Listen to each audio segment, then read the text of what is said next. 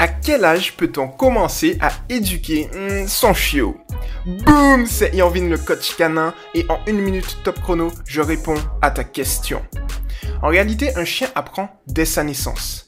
La vraie question à se poser est à quel moment apprendre au chien à adapter son comportement naturel et nécessaire de chien à la vie domestique?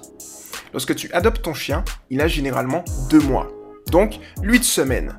Il est donc en pleine période de socialisation et d'imprégnation jusqu'à l'âge de 3 mois. Tu dois donc faire vite pour forger son caractère. De ce fait, dès que tu viens d'accueillir ton chiot, je te conseille de commencer son éducation 4 jours après son arrivée. Juste le temps qu'il prenne eh bien, ses repères. C'était Irvin le coach canin et à la prochaine. Ciao